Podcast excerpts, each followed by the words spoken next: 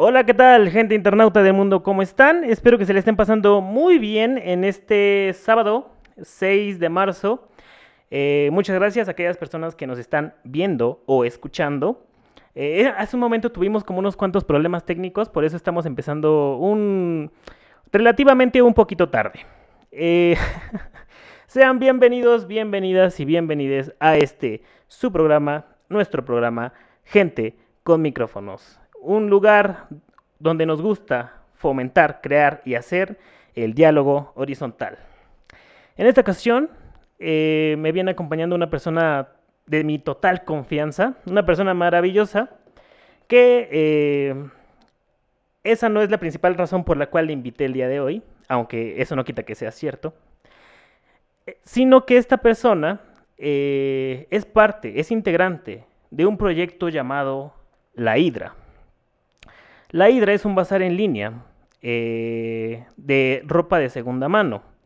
Aunque lo que más me gusta de este proyecto, además de que su ropa está muy chida, aunque la mayoría de la ropa no me queda porque el cuerpo con el que nací no, no se lo permite, además de que hay varias prendas constituidas, construidas socialmente para ser catalogadas como para morras, así que eh, muchas veces yo no puedo comprarlas.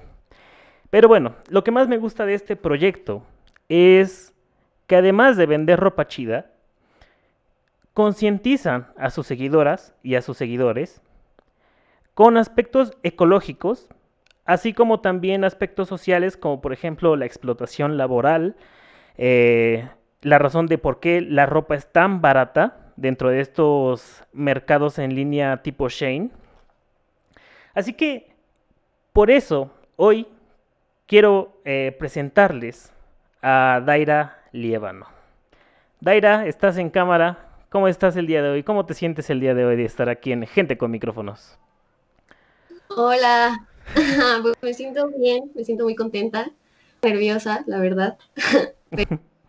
pero, pero bien, emocionada de poder platicar contigo de, de todo esto que mencionas quiero que nos des un pequeño perfil, porque ese rato que estábamos detrás de cámaras me estabas diciendo que eras la primera este, internacionalista, ¿no? Eh, dinos un poco de ti, además de ser parte integrante de la Hidra. La Hidra.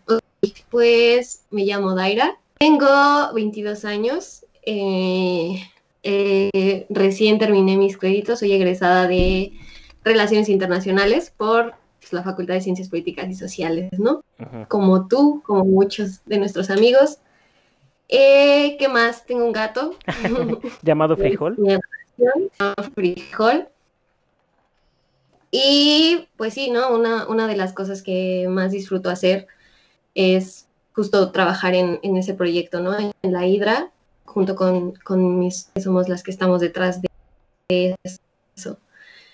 Y pues nada, eh, yo creo que eso sería como lo más rescatable. Eh, un saludo para Patti, un saludo para Ale, que ojalá nos estén viendo en este momento. Y si no, podrán verlo, ya saben, resubido en YouTube. O si no, déjenme darles la sorpresa, por fin vamos a tener el programa en Spotify. Eh, faltan unos cuantos arreglos, pero pueden escucharlo ahí en Spotify por si no quieren chutarse un video de casi hora y media. este es el primer capítulo que va a estar en Spotify, así que esperemos que salga bien el día de hoy. Eh, Tai, ah, hubo muchas dudas eh, en Instagram al respecto de lo que es tener un bazar en línea. Sí, eh, de hecho hubo bastantes, sobre todo como el, proceso.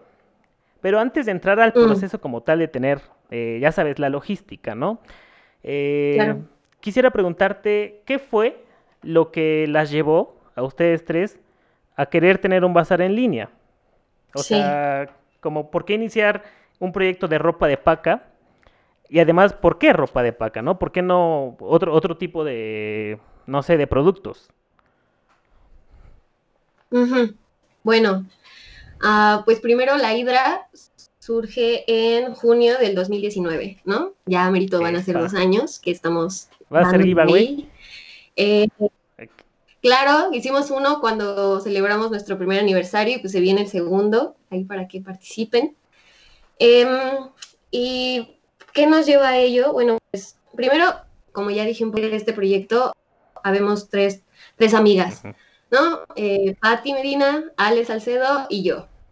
Eh, entonces, pues eso lo hace todavía más especial porque pues hay, hay también un vínculo fuerte ahí, ¿no? Ah, que lleva a que pues trabajemos juntas. Entonces, surge porque un día yo estaba en, aquí en, en, casa, ¿no? Como haciendo esa revisión de ropa que tenemos todos, que de repente nos da por acomodar. Me daba cuenta que tenía mucho que había usado una sola vez o que jamás había utilizado y sin embargo estaba ahí, ¿no? Guardado. Y se volvía a guardar, se volvía a usar y así todo el tiempo. Y entonces pues me quedé pensando en que eh, eso podía ser algo que alguien más sí podría utilizar, ¿no? En lugar de estar como en mi closet. Eh, y pues se quedó en mi cabeza y tiempo después cuando vi a, mis amigas en la escuela fue como, ¿por qué no intentamos esto, ¿no? Primero, y, es que es curioso porque en primer lugar sí surge como una manera de, pues, eh, le damos como una segunda vida a la ropa que tenemos nosotras y ya, ¿no? O sea, como que no había una proyección más allá de como pues, sacar como lo que teníamos, que sabíamos que servía, ¿no? Eh, entonces, pues nos juntamos un día, es, es, muy gracioso porque cuando recordamos como los inicios del bazar, no tiene nada con lo que es ahora, ¿no? Como que se ha ido reinventando como con el tiempo y con nosotras. Entonces, eh, pues dijeron, sí, nos tomamos fotos de la ropa, se subieron y vimos que en realidad era una dinámica buena, o sea, que, que y que contábamos con la posibilidad de, de seguirlo más allá de solamente como con un lote de ropa, ¿no? Entonces ahí viene la, la, segunda parte, ¿no? Que entonces ya también se, se, empieza a ver como un proyecto a largo plazo, como con más futuro, como con más energía, ¿no? Más como un negocio ya formal. Y también, que eso es algo que, y, lo mencionaste al principio, ¿no? Que yo quiero mucho de, del trabajo que hacemos, que es que no solamente utilizamos la como de compra y venta, ¿no? Para ofrecer este tipo de ropa, con las características como especiales que tienen, sino que también utilizamos la plataforma para que sea como un lugar en donde podamos compartir un poco de lo que sabemos las tres, ¿no? Eh, y, que tenga que ver justamente con, pues, con la importancia de comprar eh, de esa manera, ¿no? De las alternativas de consumo de ropa, ¿no? Entonces, bueno, sí, está, está padre, la, ropa es, que accesible, pero también está padre porque representa una forma alternativa de consumo que también es más amigable con el medio ambiente, ¿no? Y entonces ahí es en donde entran como las infografías que compartimos en la página, como, ah, bueno, pues estos son, este es el impacto medioambiental que hay como de la industria de la, de la moda, ¿no? Estos son los litros de agua que se gastan haciendo unos jeans. Eh, estas son las ventajas de comprar eh, segunda mano, ¿no? Entonces, eh, pues de ahí surge la idea, ¿no? Primero como algo rápido que, se terminara en, sacar como lo que sabíamos que todavía servía, pero nosotras no utilizábamos. Y después ya como un proyecto que sí siguiera como ayudándonos también pues económicamente. Y compartir este tipo de información con las personas, ¿no? Entonces, pues ya nos fuimos adentrando más como en ese mundo, fuimos conociendo a otras amigas basareñas, ¿no? Entonces, ya se volvió en algo que al principio no nos imaginábamos. Yo creo que pudiera crecer así. Oye, y, o sea, de un tiempo para acá los bazares en línea de ropa de segunda mano se han vuelto muy populares. O sea, ustedes ya ve, ya tenían alguna influencia por parte de otros bazares, o sea, ya, o se de repente se les ocurrió así de la nada. Porque sí, este, o sea, de un tiempo para acá, repito, eh, se volvieron muy, muy populares al punto en el cual ya es que hasta se vuelve como otra forma del capitalismo voraz, ¿no? Eh, entonces sí, o sea, no, no se influyeron. ¿Sí? Sí, Sí, por supuesto, sí, ya, o sea, nosotras ya también habíamos visto como mucho de eso. Yo había visto una de, otra de mis mejores también amigas, Nata, tiene también un negocio de este tipo, ¿no? El de ella empezó muchísimo, muchísimo antes, eh, pero sí empezó como con este carácter un poco también ya más formalito, ¿no? Y ella tenía como su, su, buen número de seguidores, ¿no? Y nosotras primero fue como, pues ya nada más como para que salga lo que tenemos y, y ya, pero sí, la verdad es que el mercado de, sobre todo en Instagram, ¿no? En Instagram es muy fácil encontrar como muchísimos bazares en línea. Eh, y está bueno, está, a mí me parece que, que, está bien, porque pues es seguir fomentando como esta forma de consumir la ropa, ¿no? O sea, es preferible consumir local, consumir, comprar con tu amiga, comprar con tu vecina, a seguirle comprando a las, a las grandes empresas que se dedican a esto, que son responsables de, pues, de todo lo negativo que tiene la industria de la moda. Ciertamente. Ahora, ahora sí pasemos a, al proceso, por favor, Dai. Eh, ¿cómo, em, cómo, se, ¿Cómo seleccionan la ropa? O sea, porque supongo que van a los tianguis, ¿no? O sea, van, eh, se pelean con señoras. Por cierto que no sé si alguna vez viste este video de de, una señora contra una chava que se están agarrando a golpes por una, una, prenda dentro de la ropa de paca. Eh, hay diferentes dinámicas sociales. Quiero que nos platiques de eso, pero sí, ¿cómo es primero este proceso? Eh, cuando van a la ropa de paca, después, ¿cómo se dividen las tareas? No sé, platícanos un poquito de esto. Sí, bueno, ah, nuestro bazar es como un poco más distinto y a, veces yo, yo diría que también complicado porque somos tres, ¿no? Entonces, pues es imposible también que las tres tengamos toda la ropa, ¿no? O, que estemos como distribuidas en toda la ciudad para poder hacer las entregas, porque como saben, en el metro. Eh, espera, espera, espera, es que tuvimos un problema. ¿Puedes repetir ese último? Eh, lo de las entregas. Ah, de las entregas. ah, que como saben, las entregas por lo general se hacen como en, el metro, ¿no? Entonces, pues sí es de repente como moverte por toda la ciudad o también depende de cómo confinan ahí, pero eh, lo que lo hace a veces complicado es que somos tres, entonces, pues en un principio las fotos, creo que lo más importante que hay en un bazar en línea es, son las fotos. Es, como, es lo único que tienes como para llegarle a tus clientes, ¿no? En ese sentido, pues las fotos tienen que ser primero eh, honestas. Eso quiere decir que pues tienes que hablar correctamente de la prenda, ¿no? O sea, la talla, las medidas a veces, ¿no? Si tienes, porque pues sabemos que no, no son nuevas. Los colores, ¿no? Las características tal cual. Entonces, pues tienen que ser fotos honestas y tienen que ser fotos, sí que se asemejen a la realidad muchísimo, pero también que sean atractivas, ¿no? Es decir, es lo único que los clientes van a tener como para poder decir, ah, lo compro o no lo compro.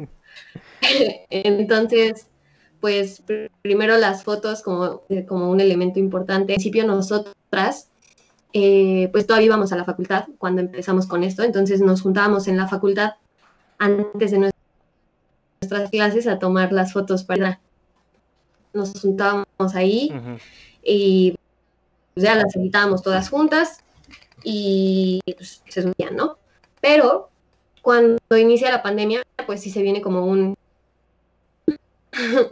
Ahora como las fotos, sobre todo porque pues nos estamos en puntos opuestos de la ciudad. Como una en oriente, otra hasta el sur y otra hasta el norte, ¿no? Ah, Exacto. pues bien, eh, lo que implica, pues tenemos el mismo fondo todas y cada quien toma las fotos como lo más cercano posible a las demás, ¿no? Entonces, pues eso, eso es, eso es importante respecto a las fotos. O sea que no hay alguien en específico que tome las fotos, sino las tres pueden tomar las fotos. Sí, porque ah. cada quien, cada una de nosotras vende sus propias prendas.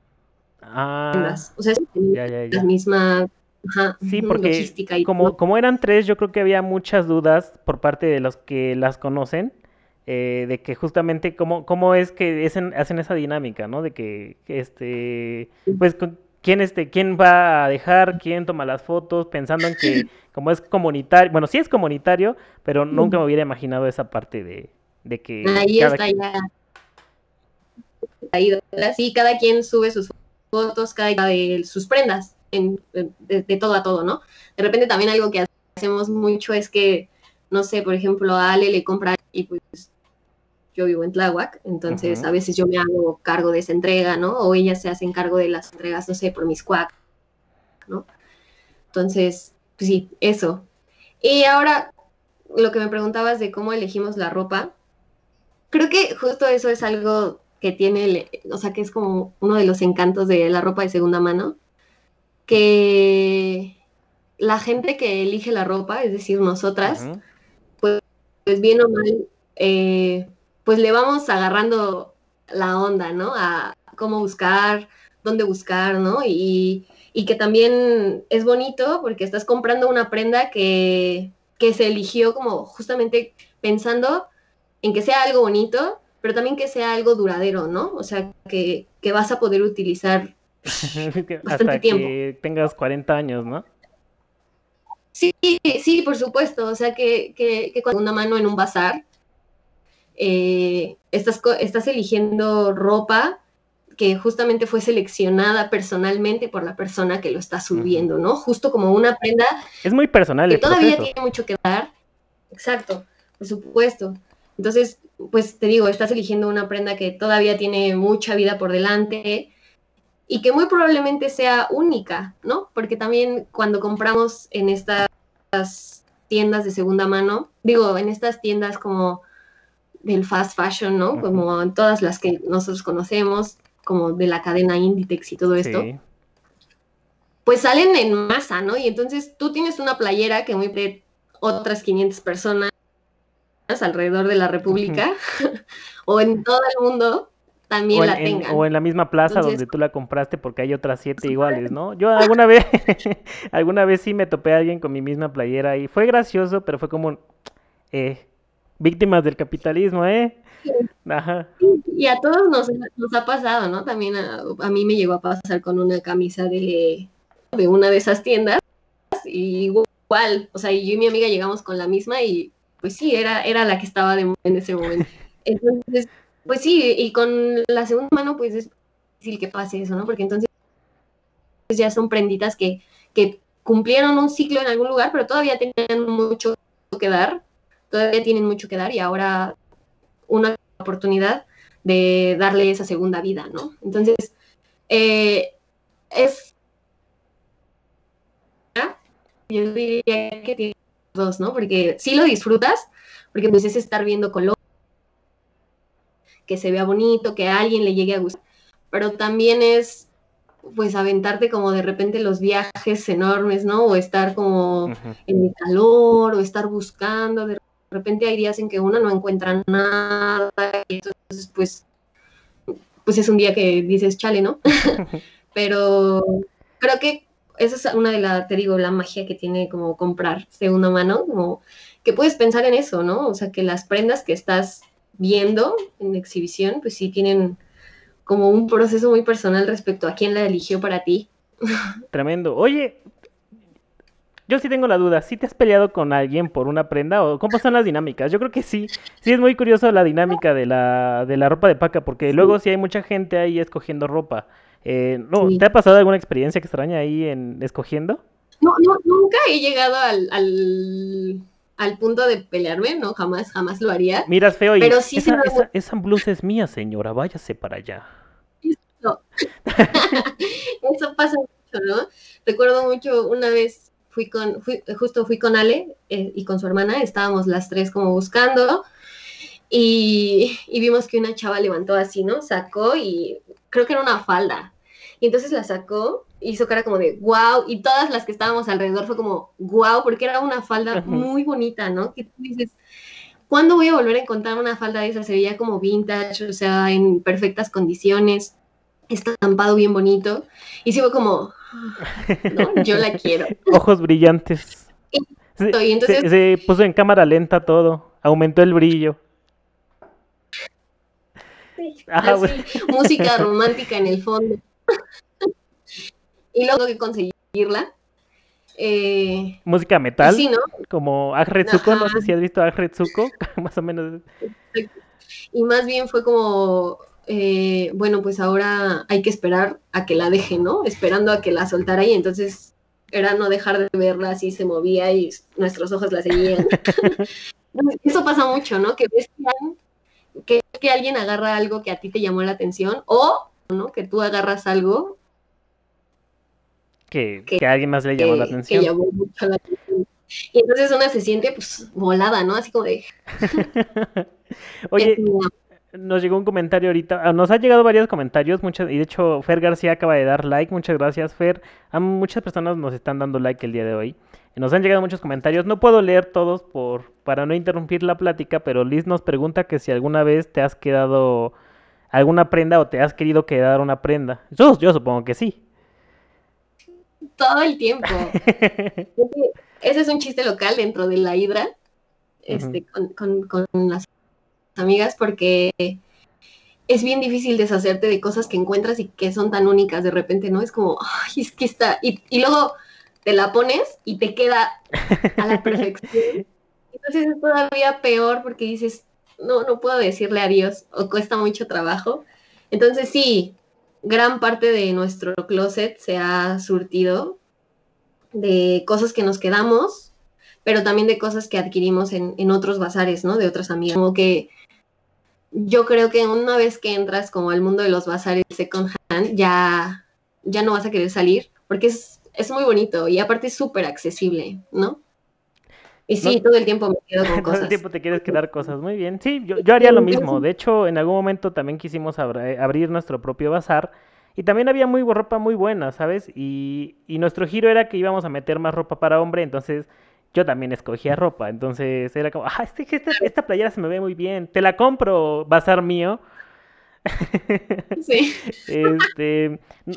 Algo, ah, algo que nos funciona a nosotras. No, adelante, adelante. Es que, es que hay una regla, ¿no? Entonces, o bueno, al menos en mi cabeza sí, sigue funcionando, no sé si mis amigas la siguen aplicando, eh, que si me quedo con algo, tengo que sacar otra cosa. Ah, muy bien. ¿No? Entonces, más porque también es en esta cuestión como de, o sea, ¿por qué comprar si no lo necesitamos? ¿No? Como también en esta cuestión del consumismo, de seguir comprando como eh, solo por comprar, pues tampoco, tampoco es como lo que queremos transmitir, ¿no? O sea, nosotras creemos que como que la ropa más sustentable que existe es la que justamente ya existe, ¿no? La que ya está rolando por ahí y que entonces en ese sentido lo que nos queda a nosotros es cuidar esa ropa que ya existe, ¿no? Entonces seguir como las indicaciones de todas las etiquetas como para el lavado, para el secado y eso obviamente hace que una prenda dure más, ¿no? Dure suficiente y, dentro de eso, pues es no comprar prendas que no necesitas, ¿no? Y que vas a volver a guardar, y, más ahorita como en pandemia, así como de, pues no puedes armarte tantos outfits. Además que los armas para quedarte en tu casa, Pero... ya sé, que igual es muy satisfactorio, ¿no? A todos nos gusta vernos bien, sentirnos cómodos con lo que tenemos puesto. Entonces, pues sí, es, es eh, fue algo muy difícil, sobre todo a los al inicio, como decirle adiós a joyitas que estaban en tus manos, pero sigue pasando, sí. Nos siguen llegando más preguntas, no se preocupen, las vamos a, ver, ya las anoté. Eh, las voy a ir poniendo conforme vayamos este, hablando del tema. Ahorita quiero que hablemos un poquito de, del siguiente proceso. Ya, ya hablamos de cuando, cómo eligen la ropa. Eh, ahora quiero que hablemos de cómo entregan. O sea, de nuevo me remito a tus experiencias. O sea, yo creo que una de las de, los este de las ¿cómo se dice? De, de las preguntas que muchas personas te quieren hacer también es si has corrido peligro o es inseguro entregar, ¿no? Porque al final te vas a ver con gente que no conoces. Claro. Sí, eh, justo ese era uno de los miedos al principio también, ¿no? No, tanto nuestro, sino también como de nuestras mamases, ¿no? Más, sí, sí, Yo, recuerdo. Como cuando te decían que no, este, querías todo lo que hay en internet, ¿no? Y después los papás ya, este, ven todo, se creen todo lo que hay en internet. Sí, sí, sí. Entonces, este, por supuesto, es un, es un elemento muy importante, ¿no? Como nuestra seguridad, pero también la seguridad de la gente que nos está comprando. Y ahí, pues, te puedo hablar de las dos, ¿no? Como, pues sí, como vendedora y también como consumidora de este tipo de, de, negocios. Y como vendedora, pues creo que lo importante es eh, como que ya le vas agarrando la onda, ¿no? Y te das cuenta también qué cuentas pueden llegar a ser fake, ¿no? Y entonces, pues no tiene seguidores o, o, no tiene ninguna foto y no te deja como que le regreses el follow o contesta cada ¿no? O sea, que se tarda en contestar, no sé, o sea, como que esas sí son ¿no? Pero, pues el proceso en el que nosotros hacemos pues, se sube la foto, a la gente le gusta la foto, la gente comenta yo, y entonces, pues nosotros les, les escribimos, ¿no? Confirmamos la compra y entonces viene el proceso que también luego es bien agotado, ¿no? Como ponerte de acuerdo con, con la persona para entregar, porque, pues bueno, es muy difícil y, largo. Pero creo que algo que a nosotras nos ha ayudado mucho también para cuidarnos es definir como estaciones y de ahí no, no salirnos, ¿no? Cada quien tiene como su rango de entrega y si no, no conviene, pues entonces tal vez se puede negociar como un punto medio. Y también algo que nosotras tenemos es pues que las tres sabemos quién está entregando y cuándo y dónde, porque las tres estamos en la cuenta, ¿no? Entonces, pues sí, eso significa también como un monitoreo constante, ¿no? A la hora que alguna de las tres estemos haciendo eso. Y lo bonito acá es que no solamente el monitoreo es entre nosotras tres, sino que, pues como lo dijimos al inicio, la comunidad de los bazares ha crecido exponencialmente, ¿no? Entonces, no eres la única haciendo entregas a veces, ¿no? Y entonces te das cuenta quién es otra morri que justo anda haciendo eso. ¿Te has encontrado alguna bazareña también y como de, eh? Amiga, sí. Ajá. Y, y también, o sea, ya no es nada más que te la encuentres, a veces también, no sé si recuerdas, no tiene muchísimo. empezó a haber una cuestión con los policías de las estaciones en el metro, ¿no? Que es como nuestro principal lugar para entregar. Eh, y se estaban poniendo muy pesados a la, a la, hora de que se daban cuenta que alguien estaba haciendo este tipo de intercambios. Eh, y cuando surgió toda esa polémica y esa inseguridad para nosotras, porque ya no solamente era como que te pasara algo en el transcurso como puede pasar porque estamos en esta ciudad. Sino que ahora te están vigilando los que se supone que son la ley que te protege, ¿no?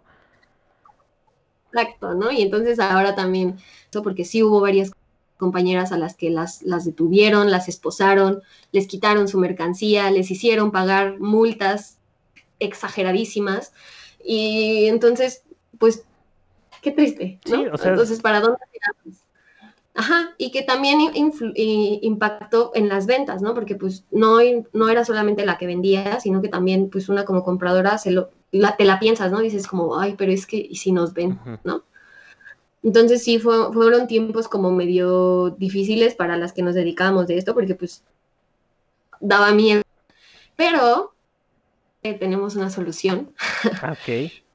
y, se empezaron a crear grupos y comunidades en Facebook, en, Instagram y en WhatsApp de grupos de, de mujeres que nos dedicábamos a esto. Y entonces hacíamos como justamente un monitoreo masivo de quienes estaban entregando en dónde y también como una señal de alerta, ¿no? Así como, oigan, en Chabacano eh, están haciendo como revisión o en Chabacano hay como 15 mil policías en el andén, entonces cuidado con las que van para allá.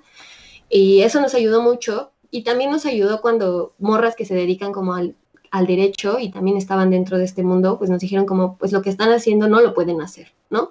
Ustedes no están infringiendo ninguna ley y entonces, este, pues les recomendamos estas alternativas, ¿no? Y entonces, pues todas nos cambiamos a la modalidad de ya no recibir tanto el dinero en ese momento para que no se viera como una transacción, sino pues manejamos los depósitos y las transferencias electrónicas y en ese momento cuando nos reunimos es solamente la entrega como casi que como un regalo, ¿no? Y entonces, pues ya no podían ellos alegar que estabas realizando como ambulantaje, ¿no? vendiendo cosas, básicamente, en una, zona prohibida, que es el metro, ¿no? Has contestado varias preguntas de, de, las que traía preparadas hoy. De hecho, te iba a preguntar acerca de los polis. Pero mira, mataste dos pájaros de un tiro. Eh, a mí me parece increíble y admirable esto de las comunidades de las basareñas, porque justamente eh, te iba a preguntar que, que, si conocías alguna o tú pertenecías a alguna, pero ya me dijiste que sí. Y no, Dai, pues es que está tremenda esa situación, ¿no? Al final, como le he dicho casi en los últimos episodios, hacer comunidad es una respuesta a técnicamente todas las injusticias estúpidas de este mundo, ¿no? Como, güey, ¿por qué no me dejas vender una forma eh, de ganarme dinero para solventar unos gastos que tengo, ¿no? O sea, pero mira, la vida es, la vida es perra, diría el de las barras praderas. Eh, me llegaron, bueno, tenemos varias preguntas. Para la gente que nos está viendo, este, Dai ahorita no puede ver los comentarios, yo los estoy anotando las sus preguntas. Eh, me dijeron, cuenta la anécdota del señor de la falda. Cuéntanos, Dai, ¿qué pasó ahí?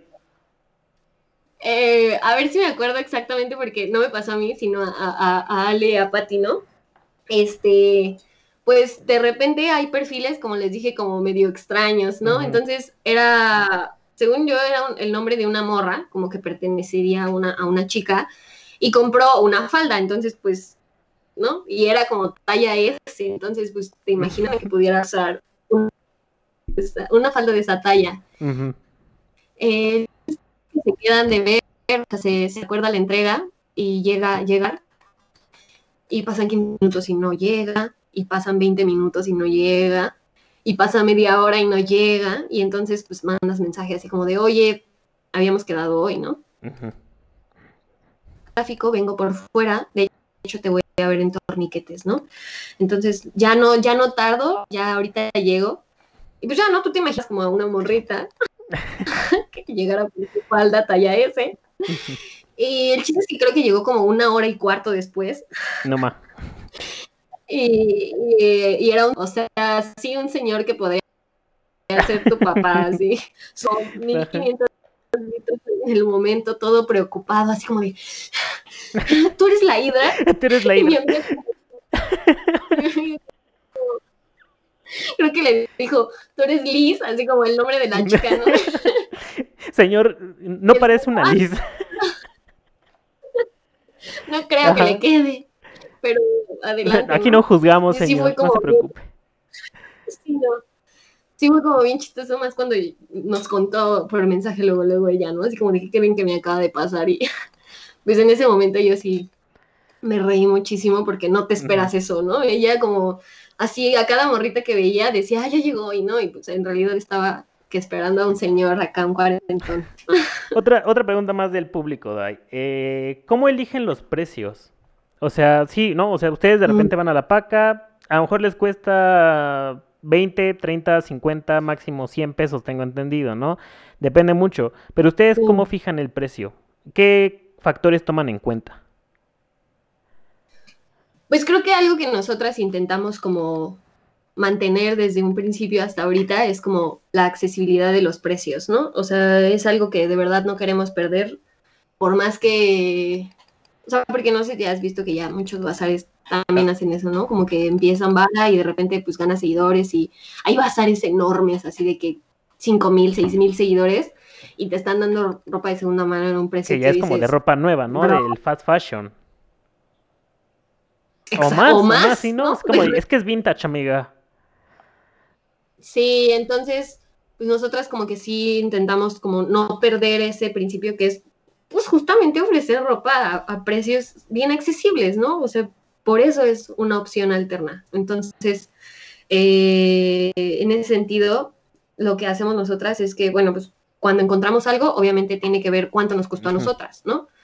Y entonces ahí a, agregamos como, eso es algo que sí se tiene que saber, ¿no? O sea, todas las, las prendas que ustedes adquieren como de segunda mano tienen un proceso de curación importante. Y esto quiere decir, pues primero, obviamente son revisadas, que no tengan ningún detalle, hilitos, ¿no? Este, las costuras, eh, no sé, lo que pueda llegar a tener que se pueda arreglar, ¿no? Y de lo completo de la prenda, ¿no? Entonces, pues es, pues echar la lavadora o lo que sabemos que no se puede echar a la lavadora, pues a manopla. ¿no? Entonces, pues ese proceso de curación obviamente es algo que también debe ir incluido en, en, en, el precio, pues porque es nuestro trabajo, ¿no? Eso es parte del trabajo que implica eso. Y después, pues obviamente es, es ponerte toda una tarde, porque, bueno, no sé, también ahí tú, ¿no? Tú intentaste tener Ajá, un bazar y ser constante en ello no es sí, fácil. Es bien cabroncísimo el asunto. No es, no es nada fácil, exacto, no es nada fácil como ser constante porque pues implica buscar, implica lavar y arreglar, tomar las fotos y tomar las fotos a veces es todo un día. Uno, uno ¿no? piensa que a lo mejor es como, ah, unas cuantas fotos y ya. No, no, o sea. No, justo lo que te decía al inicio, ¿no? Las fotos tienen que ser las fotos, o sea. Enamorar por el ¿no? ojo. Que te complazcan. Entonces, y luego si está nublado, pues no puedes tomar las fotos porque no se ven bien los colores y ya sabes, ¿no? Entonces, pues es, eso, es tomar la foto, es subirlas, es estar al pendiente de los mensajes y luego es acordar una entrega y luego es acudir a esa entrega, ¿no? Entonces, todo ese proceso, por supuesto que es parte de lo que nosotros, pues se cobra, ¿no? O sea, eso es lo que significa este, este, trabajo. Sí, sí, sí. No solamente, o sea, no es tan sencillo. Entonces, nosotras tratamos de que sea equivalente a eso, ¿no? Primero, pues que, que no sea elevado, pero que también sí represente, pues, una ganancia respecto a cómo lo conseguimos nosotros. Entonces, pues sí, yo creo que eso es lo que eso es lo que tomamos en cuenta a la hora de subir como las prendas y ponerle el precio, o sea, como pues sí, ese proceso y también razonable vendiendo, ¿no? No vas a vender como una playera en 120, un 150 porque pues no tiene sentido que lo estés dando. Digo, a menos de que sea como una playera súper mamalona de tipo colección, ¿no? O sea, eso ya sería un caso muy específico, pero algo así, dame un porcentaje, o sea, del precio, precio fijo, un porcentaje más de su precio, como un 30, 40. Sí, sí, yo creo que sí, sería como un 40, unos 40 pesos más, unos 50 pesos más a veces. Sí, o sea, no, tampoco es la millonada. Eso, vamos a hilar esto último que acaba de decir que no es la millonada, ¿no? Eh, nos llegó una pregunta ya por afuera, por parte de Instagram, eh, de que te preguntaban si sale rentable eh, trabajar en esto, ¿no? Al final es un trabajo, estás ganando dinero, estás poniendo de tu tiempo, y si básicamente podrías vivir de vender ropa de segunda mano en un bazar en línea. Yo creo que sí, yo creo que sí, sí, sí podría vivir de ello. Bueno, es que es que hay, hay muchas compañeras que lo hacen, ¿no? O que gran parte de sus gastos sí vienen de, de, su negocio. ¿Cómo lo digo? O sea, es que implica todo lo que te acabo de decir, o sea, todo el proceso que les acabo de contar, pues es multiplicarlo por, por ejemplo, nosotras, por actualización, es decir, semanalmente subimos entre 15 y 12, y 12 prendas, ¿no?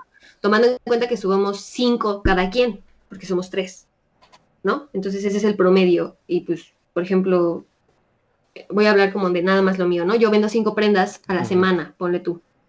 Porque es lo que hemos decidido y porque pues nos sale bien y nos sentimos bien de esa manera, ¿no? Pero hay compañeras, sobre todo las que tienen como su bazar propio, o sea, están solitas, que suben 15, por, ponle tú por actualización también 15 prendas, pero son pues 15 suyas, nada más. ¿no? Entonces, si se te venden todas, pues por supuesto que, es rentable, ¿no? Si vendes más, pues, ahora algo, algo importante en eso es que al principio, pues como todos los negocios, ¿no? O sea, no es como que pones un negocio y ya luego, luego hay ganancias así de que... O como haces tu programa en, internet y ya de repente te ven mil personas, ¿no?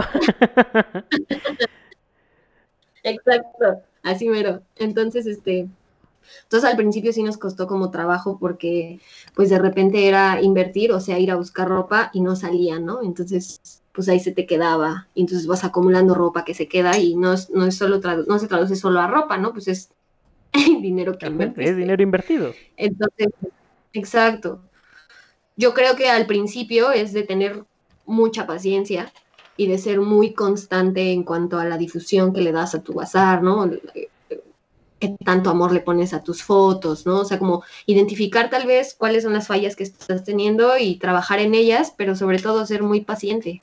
Ser muy paciente en que eventualmente va a crecer y vas a tener ventas constantes, ¿no? Semanales o cada que subas la, ropa.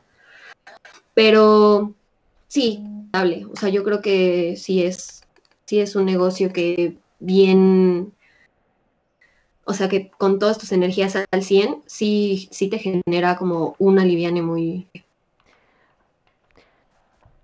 Me queda, me, me, dejas impactado porque, digo, al final es un trabajo. Entonces uno espera vivir del trabajo que le gusta.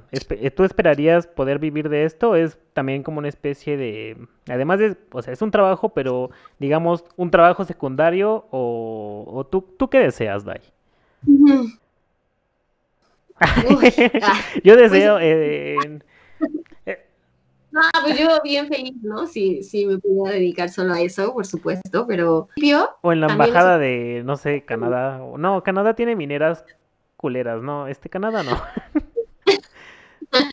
Este, embajada de algún lugar que quieras, ¿no? Pero, perdón, perdón por interrumpirte. No te preocupes. Este, sí, o sea que al principio también fue otra de las razones para iniciar un poco el proyecto. ¿no? Pues yo creo que la mayoría de los que están viendo eso, tú también sabes, eh, pues las becas en la universidad no, alcanzan, no, no alcanzan para comer. Lo suficiente, digo. Exacto. A veces, que, a veces quieres unos chilaquiles de 35 pesos, pero solamente te alcanza para los chilaquiles de 20. Entonces, de algún lado tienes que sacar esos 15 pesos extras, ¿no? Exacto. Entonces también fue como pues buscar esa, esa ayudita y que sí, ¿no? Sí la, la conseguimos. Digo, no, te digo, o sea, me encantaría si, si el negocio crece al nivel como de pues dedicarnos únicamente a eso. Pero también creo que, bueno, voy a hablar por mí. no sé, mis amigas, yo creo que también, pero voy a hablar por mí. O sea, que es algo que sí veo como trabajo, pero también que disfruto muchísimo. ¿No? O sea, como que más bien también es, la hidra también es como un escape, como ponerme a tomar las fotos, ¿no? Ponerle el tiempo, la dedicación. Eh, hacer las infografías que les compartimos, ¿no? Como buscar información, Patti también hace lo mismo. Eh, y, lo veo más como algo que también me distrae mucho, no tanto como un trabajo formal.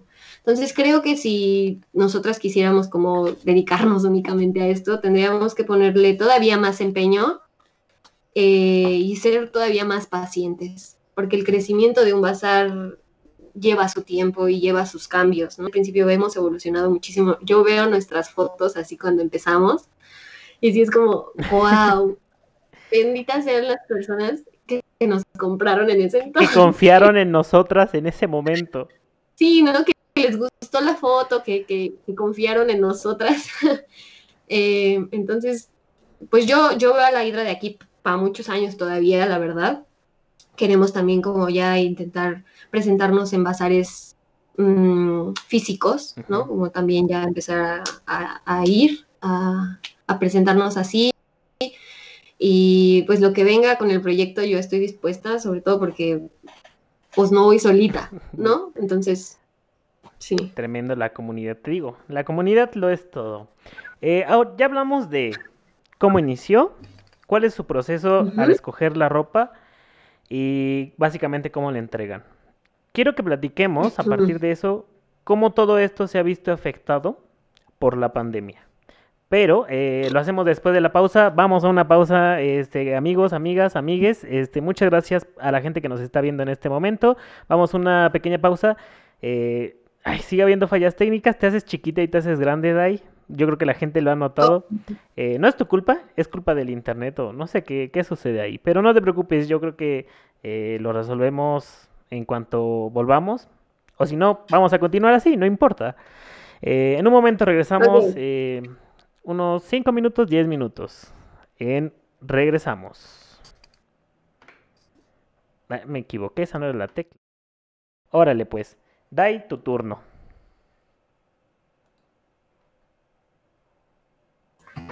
Ok. sí. Dale. Ok. Hablaste sobre al, toda la pandemia, ¿no? al negocio. al, negocio, al business.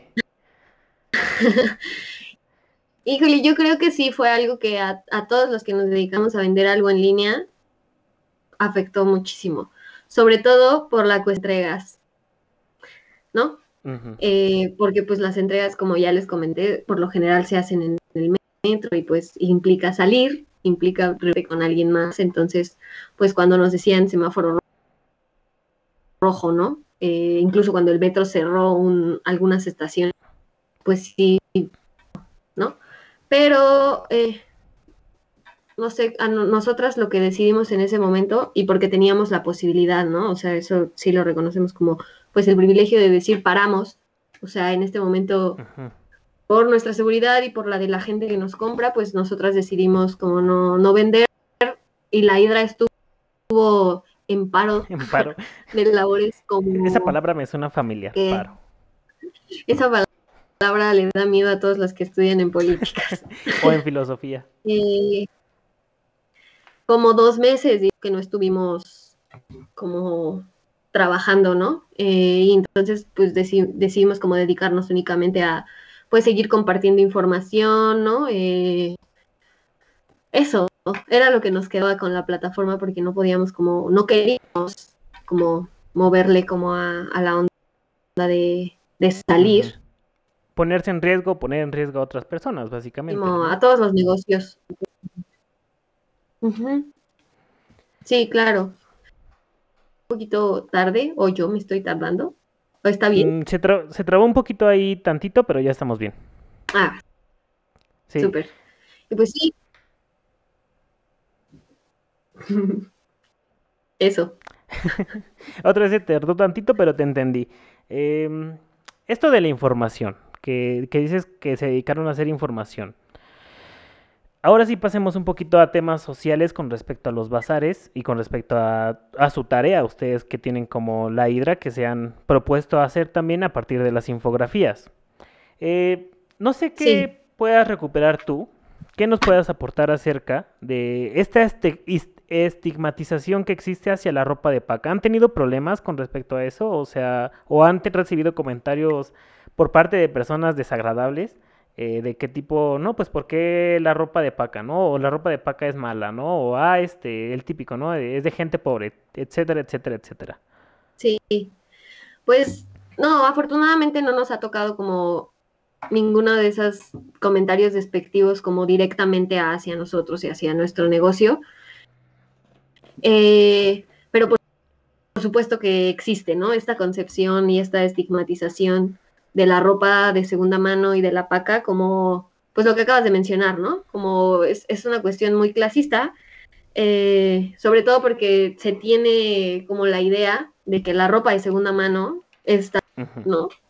Primero sucia y muchas veces, lamentablemente, en el sistema en el que vivimos, se relaciona lo barato con lo de baja calidad. Y yo creo que también gran parte de labor que tenemos como basareñas y como los que nos dedicamos a esto y también los consumidores de, de la ropa de segunda mano es romper con esos tabúes, con, esos, con esas estigmatizaciones que se hacen como de este tipo de consumo. Porque, pues, cuando, sobre todo está sucia, porque bueno, pues la ropa que compramos en las tiendas tampoco está muy limpia, que digamos, ¿no? O sea, recordemos que para que llegara a, a, esa tienda, pues fue un proceso larguísimo, ¿no? Eh, lleno de explotación y lleno de contaminación. Y que aparte, o sea, que, por ejemplo, ahorita me acuerdo, ¿no? Eh, para que la ropa no se arrugue en el, trans, en el traslado de su fabricación a las tiendas, uh -huh. Se les ponen muchísimos químicos, ¿no? Para que no, no sufran como muchas marcas o, o se maltraten tanto. Entonces, para empezar, pues están llenas de químicos. En segundo lugar, pues recordar que están en un aparador y que no solamente tú te las pruebas, sino que se la puede probar cualquier persona que como tú entró a la tienda y entró al probador y así, ¿no? Entonces, pues también la ropa nueva está sucia, ¿no? Y eso es algo que en todos lados, cuando compras algo, pues lo tienes que lavar. Eh, y, y, pasa acá, ¿no? Les comentaba un poco el proceso de curación por el que pasa, pues es lavado en casita, ¿no? Tendido con cuidado, con las especificaciones necesarias para que se mantenga la calidad de la prenda. Eh, también todas estas como, como características que le tratan de dar a, a la ropa de paca, pues vienen también desde, ¿cómo decirlo? Como desde una idea ya también muy estructurada a partir de las mismas empresas que se dedican a eso, ¿no? Es decir, yo siento que, que nos hicieron creer que no, ¿cómo decir? Que no era solamente la mejor forma de mi ropa en esas tiendas, sino que era, ¿no? O sea, o sea, que no teníamos como a otras tiendas a la Entonces, tenías una fiesta, pues te movías a la plaza y entonces en la plaza encontrabas cinco tiendas distintas, todas de la misma cadena, claro. Uh -huh, claro, sí. Pero, pero, pues comprabas, ¿no? y, y que entonces entonces, a partir de ahí, pues se nos crea esta idea de que comprar en esas tiendas es, lo es la única oportunidad que tenemos y también la mejor. Y que entonces todas las formas alternativas a ese consumo y que aparte tengan que con ir a un tianguis, montones de ropa, pues está mal. Y entonces es inferior y es eh, y es de gente que, o sea, que se piensa que si tienes la oportunidad de comprar en casa, pues ¿por qué vas a comprar en un tianguis, no? Entonces creo que ahí es en donde te digo como el factor también clasista de, ello y que lo que nos queda a nosotros pues es justo romper con esas ideas, ¿no? O sea, eh, tenemos que pensar en, en todas las buenas, mm, como, ay, se me fue la palabra, y como las alternativas, las alternativas, las alternativas que existen y a lo que se oponen estas alternativas, ¿no? Es decir, no estás comprando solamente ropa muy bonita, sino que también estás optando por una forma más amigable con el medio ambiente de vestirte, ¿no? También estás, este, que, ay, se, fue tantito, se fue tantito, ya regresaste. ¿Sí? ya estás con nosotros, Joaquín. Vuelvo al estudio. ¿Sí se escucha? Sí. Pues eso. ¿Qué estaba diciendo? Este, de que todas las alternativas, o sea, de que más bien debemos de fijarnos más en las alternativas, ¿no? Eh, pero rescato algo, ¿no? Eh, justamente esto de que muchas veces las alternativas, las otras opciones, o sea, que no están dentro de, de por ejemplo, pues, todas las opciones que nos da el capitalismo, creo que en cada capítulo menciona el capitalismo, todas las demás opciones o son eh, estigmatizadas porque están sucias o porque es de pobres o porque, etcétera, etcétera. Entonces, al final, eh, me agrada la idea de que, al fin, de, que estos bazares en línea son los que nos están permitiendo ver hacia otro lado. Así como clasismo, así como, pues vaya, esta estigmatización, también ha habido otro tipo de problemáticas. En este caso me estoy refiriendo a esto que pasó en las últimas semanas, eh, de las nenis. Eh, para los que no saben, eh, las nenis fue un meme que acaba de surgir entre un círculo bastante pequeño de hombres que, que de repente empezaron a burlarse de, estas mujeres que venden cosas por medio de, de bazares de en línea, de Instagram o, otras redes sociales. Y a mí se me hace bastante curioso porque de un tiempo para acá de repente parodiar o burlarse de en sí de estas figuras de mujeres haciendo cosas eh, se ha vuelto como un tipo de género de comedia, ¿no? O sea, al inicio empezó como con un TikToker o, no me acuerdo cómo se llama, Paco de Miguel me parece. Eh, que a lo mejor te parecía gracioso, ¿no? Porque te recordaba a tu maestra o, a, ciertas actitudes de tu, de tu, mamá, ¿no? Tampoco, o sea, hay que criminalizar o pecar de decir, no, no, yo no me río de eso, ¿no? Porque yo también lo he hecho, no sé si tú lo has hecho. Eh, pero al final, como que de un tiempo para acá ya otros hombres em, empezaron a agarrar esta manía de, de agarrar de género de comedia el personificar mujeres y en este caso el burlarse de a través de memes pues de la de las nenis, ¿no? De que es una forma cordial de dirigirse hacia hacia las clientas por parte de las vendedoras. Entonces, no sé ahí tú ¿cuál es tu postura al respecto de eso? Yo supongo que pues te caga, sí, pero dinos por qué te caga. Eh, sí, por supuesto que, me molesta mucho como eh, esta parte que mencionas, ¿no? en el momento en el que se, vuelve como una burla, tal vez para ellos, como referirse a, nosotras de esa manera. Pero también no me lo tomo tan personal y, lo que platicaba un poco con, mis compañeras era, pues, apropiarnos de ese término y más bien llenémoslo con lo que con lo que nos enorgullece de ser, ¿no? Nenis. O sea, ahí en, el chat me ponía, ¿no? Como orgullosamente neni, porque soy mi propia jefa, ¿no? Porque trabajo cuando quiero, porque hago lo que me gusta y porque no solamente es eso, ¿no? También estoy ayudando al planeta con lo que me gusta hacer. Sí, sí, sí. Eh, entonces, eh, digo, como ya lo mencionaste tú, creo que es una tras otra, ¿no? Si no eran las mamás luchonas, pues eran las nenis, ¿no? Entonces, siempre existe... Ay, ¿Se trabó? bien, ah, siempre existe como esta forma como de ridiculizar un poco eh, la, la, acción tan, tan chida que tienen algunas mujeres de salir adelante por su propia cuenta, ¿no? De tomar lo que tienen y lograr lo que quieran. Entonces, pues sí, eh, fue como un, momento bien extraño en el internet, ¿no? Cuando lo de las nenis eh, en todos lados aparecía. Eh, y cuando empezaron los hombres a usarlo de burla fue como, ay, ya le cayó pero, pero también, digo, estaba en nosotras como recuperar eso, ese término, y llenarlo con, lo chido que es ser neni, ¿no? Con, con, lo que significa para muchos. Hay muchas mujeres que son neni y que por eso le pagaron la escuela a sus hijos. O pagan la renta todos los meses, alimentan y visten a sus familias, o pueden comprarse lo que quieran comprarse, ¿no? Se pagan sus estudios. Sus chilaquiles de 35 pesos. Y con aguacate. con aguacate, fíjate,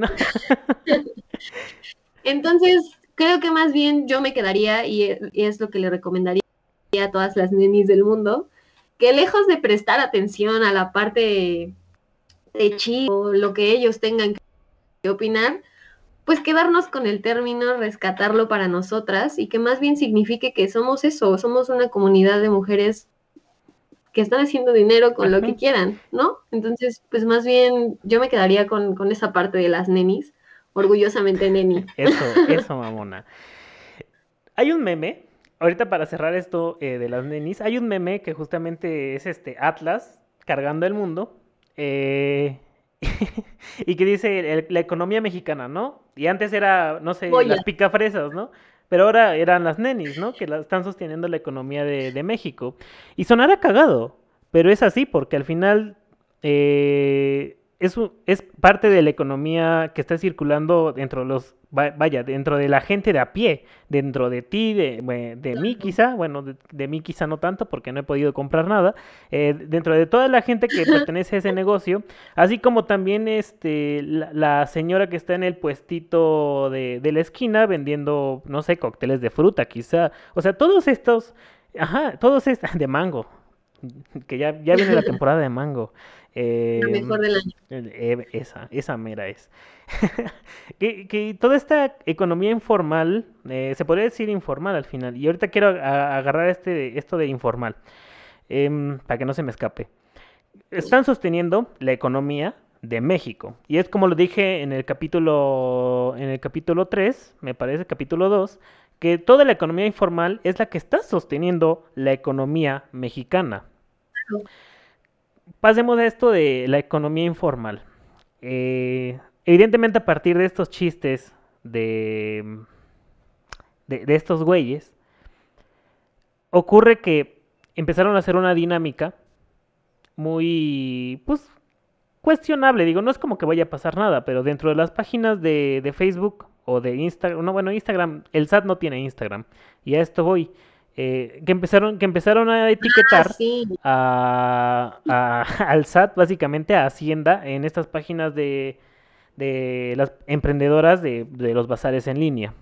Aquí yo tengo una cosa que decir, y es que no seas pendejo. O sea, aunque pudieras lograr... aunque pudieras lograr algo etiquetando al SAT, el SAT no va a tomar una denuncia a partir de una de, etiquetar algo, ¿sabes? no, no va a pasar. Y segunda, eh, mira, yo, yo les deseo lo mejor a las este, vendedoras, emprendedoras por parte de los baseres en línea.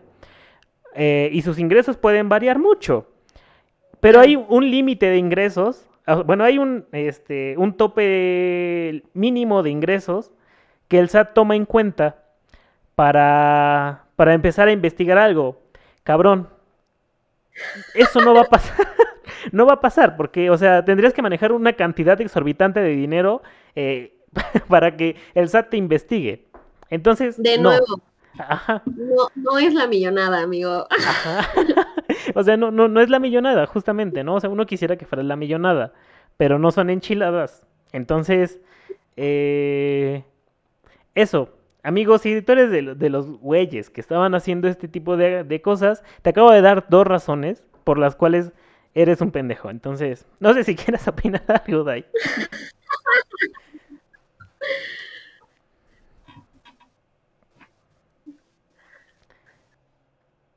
No, no, me trabé, ¿no me escuchaste? Que si querías opinar algo. No, sí. Ah, no, justamente de acuerdo, ¿no? O sea, a mí me daba mucha risa cuando al SAT. Era como, ni, ni, ni, hay citas, si no hay citas presenciales, menos van a estar revisando el, el Facebook, ¿no? comentarios. en Facebook. Entonces, pues sí, te digo, o sea, como que todas esas cuestiones es más bien como... Para joder. Te vi, pero te ignoro. Muy bien. Eh, otra de las temáticas sociales que quiero abordar en la, en la noche de hoy, porque ya es de noche, nos queda un poco, unos 20 minutos de programa, eh, es sobre la producción del fast fashion, que es algo que abordan mucho dentro de, de la Hidra. Quiero que nos cuentes, quiero que nos hables, eh, ¿qué, es, qué, ¿qué, trae consigo todo esto del fast fashion? yo he visto las infografías, pero la gente que quizá nos está viendo no, eh, sobre la explotación laboral y también, ya lo mencionabas un poquito antes, sobre el pedo ecológico, no nada más del transporte de de, las prendas para que no se arruguen, que ocupan muchos químicos, sino también en la misma fabricación de la ropa. Entonces, cuéntanos un poquito, May. Dai. claro. Eh, bueno, pues cuando se habla de el fast fashion, es decir, de la moda rápida, estamos hablando de una forma específica de fabricar las prendas, pero también de consumirlas, ¿no? Eh, eso quiere decir que es una generación de prendas cada vez más rápido pero con una característica muy específica que es que son altamente desechables, es decir, que no duran nada. Y entonces de ahí su nombre, ¿no? Se deshacen con la lluvia esas madres. Exacto. Entonces, pues un ejemplo de ello es que te compras una, eh, una playera en PIB eh, y entonces te la pones una vez, te la pones dos veces, la lavas. Y luego te la pones otra vez y la lavas. Y el es que para la quinta lavada, es el promedio que tienen estos productos, ya, ya no se ve como cuando la compraste, entonces ya se le empezó a descoser la costura de la axila, ya se transparenta la panza, ya tiene un hoyito. La mayoría por la de, de mi ropa ya es eso, así que puedo confirmarlo. Exacto, y, es una característica que en todas, no solamente en la ropa de hombre o de mujer, ¿no? O sea, es en la producción de esas tiendas.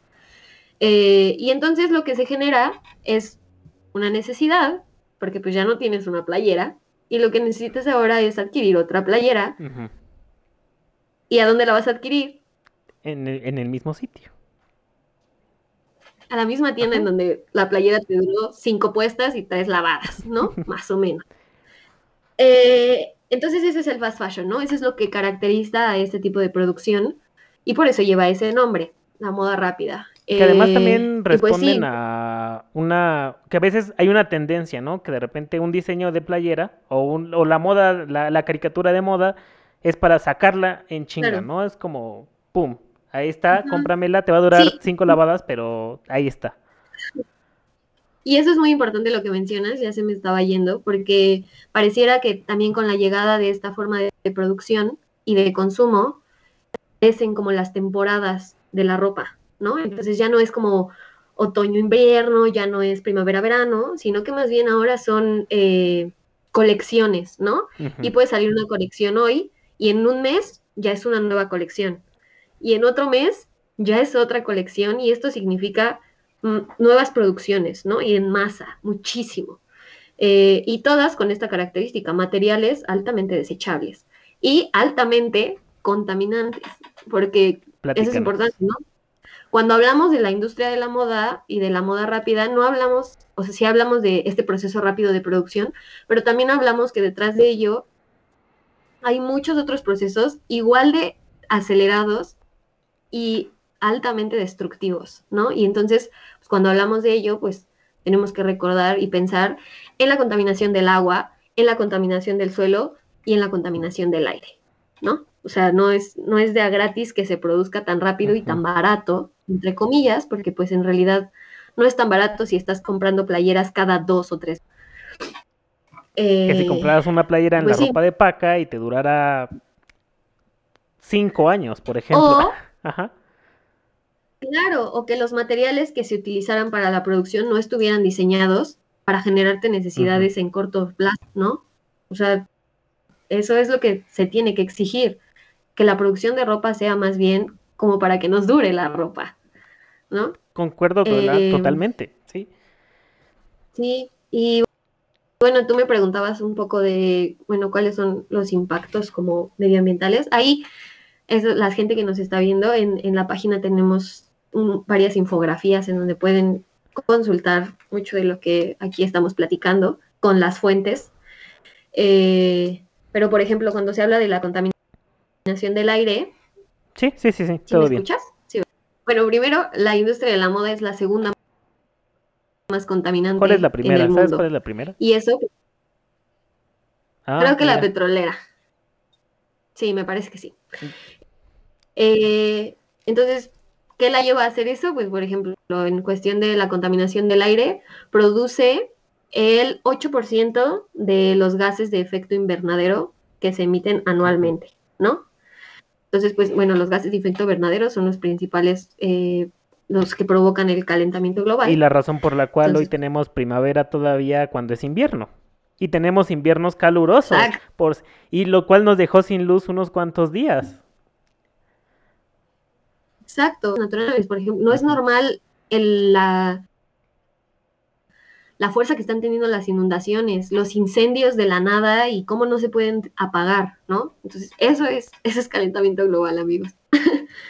Eh, después, en la cuestión del suelo, por ejemplo, aquí lo anoté, se producen desechos textiles enormes. No, no, o sea, no necesitamos de verdad más ropa en este mundo porque por ejemplo se, está, se estima que los desechos que se entierran equivalen a cada, creo que cada tres segundos, equivalen a un camión de basura de desechos textiles, es decir, de ropa que no se vendió porque pasó de moda o ya se acabó la temporada o la colección ya dio todo lo que dio.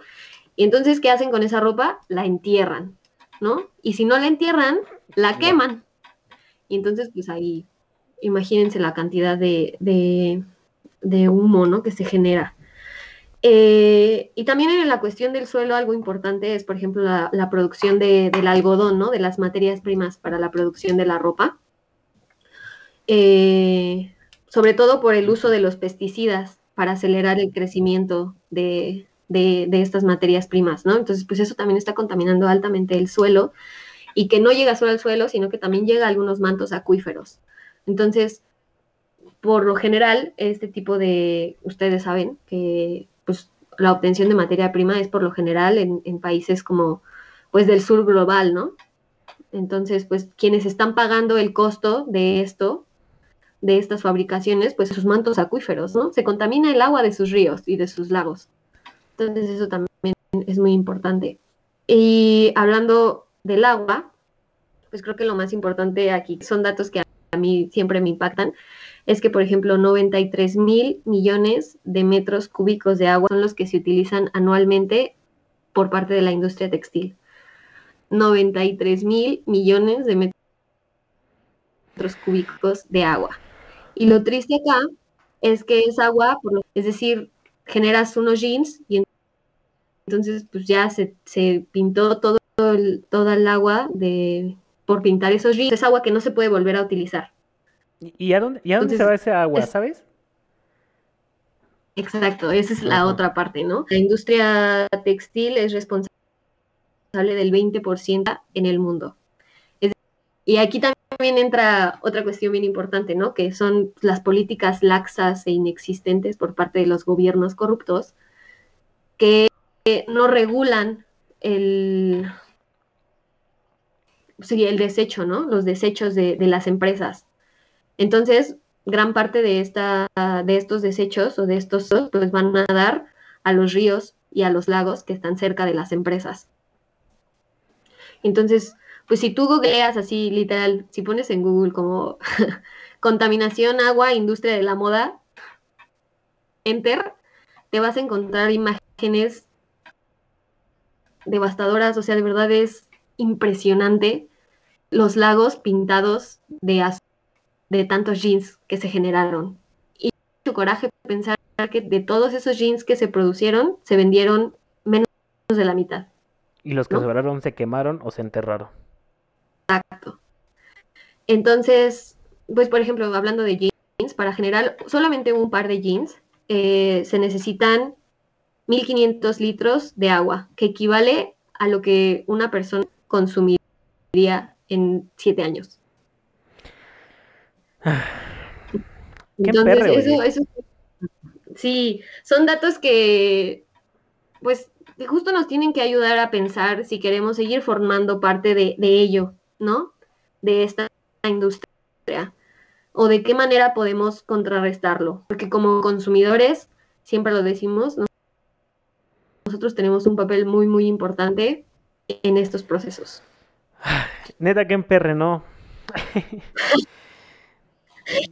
Sí, y fíjate, algo curioso es que, por ejemplo, este tipo de producción, hablando de la moda rápida, en realidad no tiene mucho, ¿no? O sea, no tiene mucho que se empezó a implementar. Y justo la, en, en, la ONU uh, lanzó un informe en donde decía que entre, entre 2000 y 2015 se dis, disminuyó en un 36% que damos a nuestra ropa. ¿No? Entonces, por ejemplo, ya cada, lo que te digo, pues tienes que cambiar de ropa porque pues la que tenía se te rompió. Entonces disminuyó un 36%.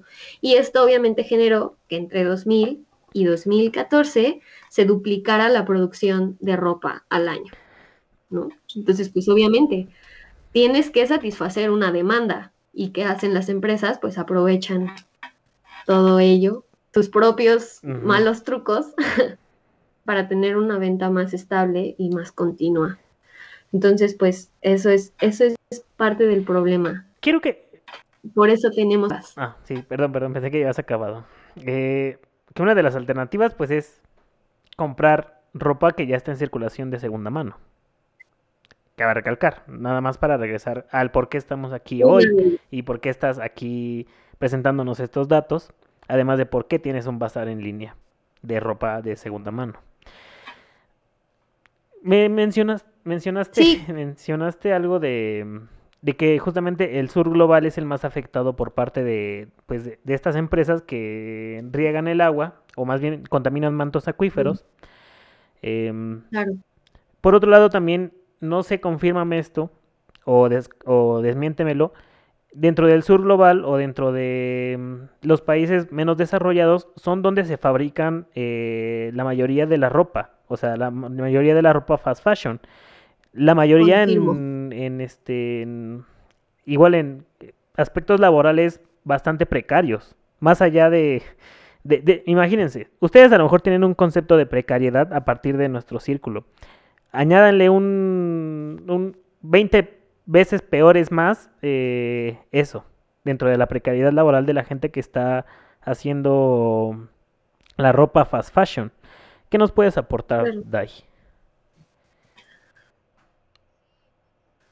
Sí, pues, pues confirmo, ¿no? Confirmo. Eh, eh, y lo pueden confirmar todos ustedes con ver la etiqueta de, de su ropa, ¿no? O sea, si alguien ve, sobre todo cuando hablamos de Inditex, ¿no? Y, y, y su- dicen hecho en Bangladesh, hecho en Vietnam, hecho en Sri Lanka, hecho en Laos, hecho, y todo eso es el sureste asiático, ¿no? Es el sur global, porque pues es en donde estas empresas encuentran una oportunidad magnífica para desempeñarse, porque hay una alta, eh, hay una alta tasa de mano de obra barata. Es decir, existen muchas personas que necesitan trabajo y son reclutadas para hacer la, manufactura de, estas, de estas empresas. Y eso no es, no, o sea, está bien como tener trabajo, pero no está bien tener trabajo bajo las condiciones en las que estas, estas personas se desempeñan. Y aquí sí es importante como recordar que la mayoría de los que se desempeñan en este trabajo son mujeres y niños, ¿no? Entonces, ellos son, una vez más, la parte más precarizada dentro de esa cadena, porque eh, pues no solamente se someten a condiciones laborales, o sea, lamentables y horribles, sino que también, o sea, o sea, y hablando de condiciones laborales, pues no cuentan con un seguro médico, no cuentan con un, un sueldo a veces ni siquiera fijo, trabajo, y mensualmente tienen un ingreso como de 500 pesos, ¿no? Pues, o sea, lo que ellos reciben por las prendas de tiempo no es ni siquiera el 10% del precio en el que esa prenda se va a dar en el mercado, ¿no? Entonces, tú compraste una playera en 120 pesos y la persona que hizo tu playera recibió menos de dos pesos de pago por hacerla. Eh, ¿No? Entonces ahí, ahí hay otra pregunta que nos tenemos que hacer, ¿no? Eh, ¿Quién hizo mi ropa y a qué costo se realizó? Entonces, pues sí, es, bien lamentable y creo que se puede ver, ah, pues, pues, no nos vamos tan lejos, ¿no? El temblor del 85 aquí en México pues dejó claro cómo no nos tenemos que ir a este asiático para ver esas condiciones, ¿no? O sea, cuántas costureras no quedaron enterradas en, los derrumbes que hubo en Chimalpopoca y Bolívar y en el 85 pues en Tlalpan, ¿no? Y donde cayeron muchos muchos talleres en donde una cantidad de mujeres enorme, la mayoría de ellas invisibles a los ojos del Estado, ¿no? Es decir, muchas de ellas eran inmigrantes que necesitaban urgentemente un trabajo y que se someten justamente a ese tipo de, de características, ¿no? De los trabajos. Y, murieron y nadie supo quiénes eran, por qué estaban aquí, cuánto recibían, ninguna estaba asegurada y invisibles, ¿no? O sea, costureras invisibilizadas por la precariedad de un sistema que se dedica a ello, ¿no? y, justamente estaban satisfaciendo pues a la industria textil. Dai, tengo una duda. Por, o sea, no sé si me la puede responder. ¿Por qué la mayoría de, de trabajadoras este, son mujeres? O sea, aparte, a lo mejor puede ser los roles de género este, impuestos, pero no sé, ¿sabes por qué sí son principalmente mujeres y niños? Pues yo creo que como en todo, o sea, la interseccionalidad es importante y a partir de ello, las que siempre quedamos final, como de el acceso a trabajos, ¿no? Y, o sea, los más precarizados son las, las, son las mujeres, ¿no? Y en ese sentido también tiene mucho que ver lo que dices como el rol de género, ¿no? Pues como es la industria textil, las que aplican más para ese tipo de trabajos y también por las características que tienen como las manos un poco más, como se cree como delgadas, ¿no? Más hábiles para ello, son las mujeres. Aparte de que también se, o sea, se dice que hay un mayor rendimiento por parte de las mujeres, o sea, aguantan más horas trabajando seguidas que los hombres, ¿no? Entonces eso hace que, instalarte en esos países con esas necesidades sea altamente rentable. Si tienes una producción en masa enorme y estás gastando nada en tu mano de obra. Ay, qué emperre de veras. Además de que, bueno, aprovecho, aprovecho para decir que, vaya, el próximo lunes es 8 de marzo, justamente hablando de las trabajadoras, eh, conmemorando pues este lamentable hecho del 8 de marzo. Eh, de, pues sí, de las trabajadoras que, que, murieron también en una fábrica, de hecho, ¿no? Entonces, ah, no, no, no sé si quieres decir algo más, por mi parte son todos los temas que yo quiera abordar, que yo quise abordar el día de hoy para, para aprovechar que nos acompañaste el día de hoy. Sí, pues, pues nada, o sea, creo que, o sea, muchas veces se dice que los esfuerzos como personales y chiquitos como que no generan en realidad un cambio significativo, ¿no? Sí, yo también en cierta parte coincido porque pues los esfuerzos personales a veces se podrían ver así comparado con pues una industria instalada poderosa y estratégicamente internacional, o sea, a nivel internacional, ¿no? Pero me parece que, que empezar por reconocer el problema es un gran paso, empezar a, a cuestionarnos, primero, ¿necesito comprar más ropa? Y si la respuesta es sí, bueno, ¿qué alternativas tengo para no acudir a esta industria sentar, ¿no? Y que hay muchísimo más que decir sobre ella todavía, ¿no? Sobre los estragos y sus trapos sucios. Eh, y entonces justamente recurrir a eso, ¿no? A, las alternativas. Y, y, tampoco tal vez comprar si no es necesario, porque pues también podemos reutilizar. También existe, últimamente se está popularizando mucho como eh, el trueque, ¿no? O sea, el trueque como un intercambio de prendas, una forma alternativa también a, a, lo, a lo, común que, que conocemos. Eh, que es pues las transacciones con el dinero. También es voltear a ver lo que tenemos en casa e intentar arreglarlo a lo que queremos ahora, ¿no? Reutilizar, arreglar. Eh, entonces, es, es, ahí, o sea, empecé tipo de preguntas, si lo necesito, quién hizo mi ropa y a qué costo ambiental se fabricó, ¿no? Y, a partir de que nos respondamos esas preguntas, también, pues, la más importante sería yo como si queremos seguir formando parte de ello, ¿no? Como, consumidores, porque, pues, la producción de esta ropa se da a partir de una demanda existente. Si no hay demanda, ¿no? Es, eh, pues, sí, no sé, yo me siento muy contenta de estar aquí contigo, de platicar. Yo, me siento muy feliz de, de haber, de, de, haberte invitado y de que hubieras aceptado. De hecho, para los que no saben, eh, toda, toda la semana estuvimos, no, muchas gracias por aceptar, no, muchas gracias por invitarme. Toda, toda la semana estuvimos así. Eh, y creo que no, y creo que valió la pena, creo que valió la pena que nos hayas acompañado el día de hoy en Gente con Micrófonos. Eh, increíble, muchas gracias por las palabras, Dai. por favor, gente, háganle caso a Dai, ella sabe de lo que está hablando. Busquen alternativas. La neta, miren, hablando ecológicamente, eh, dentro del medio ambiente, ya nos quedan poquísimos años antes del punto de no retorno. Ya nos quedan poquísimos años de, para, para, que básicamente, me parece que es el 2030 ya el punto de no retorno, para que de repente ya tengamos, por ejemplo, ya no, algo que está muy hoy en día, ¿no? Que es el principal problema de hoy en día, el coronavirus. las afectaciones medioambientales son la razón eh, por la cual se empiezan a formar estos nuevos virus, ¿no? O sea, eh, empezar a, abarcar ecosistemas que, que, o a contaminar ecosistemas que ya este, pues que ya no aguantan técnicamente. Entonces, banda, si escucharon todo el programa completo, yo sí les pido, Dai también, supongo. Eh, busquen alternativas. No, no caigan en el fast fashion. Obviamente vamos a tener más temas, yo creo que con respecto al medio ambiente, más, más programas. Eh, pero, gente, por lo menos con, ahorita con esto, ustedes pueden hacer el cambio. Hoy pueden empezar a hacer ese, ese pequeño cambio. Hagan que la demanda baje y que estas empresas se vean obligadas a cambiar sus formas de producción. Dai. Seamos consumidores responsables. Seamos consumidores responsables.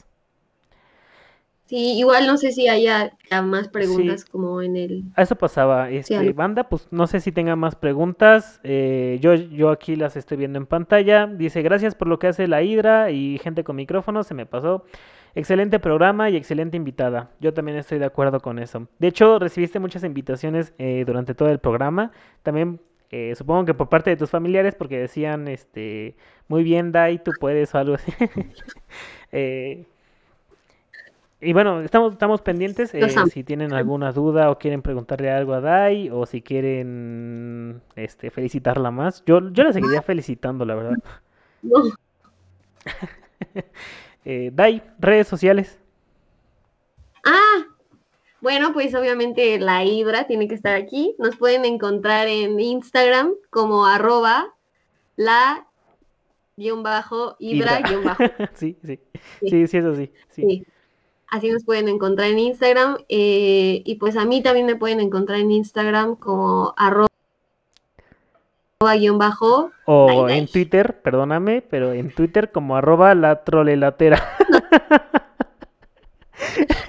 también. También en Twitter como arroba eh. trolelatera. Eh, recuerden darle eh, like a la página. Vamos a tener programas cada sábado. Recuerden que ya vamos a estar en Spotify. Eh, por si no quieren chutarse un video de dos horas y pueden, quieren escucharlo en segundo plano. yo soy arroba rebo-luis en todas las redes sociales. Y pues nada, nada más me queda despedirme. Recuerden que aquí somos gente, somos gente con micrófonos y nos vemos en el próximo sábado. Bye. Adiós.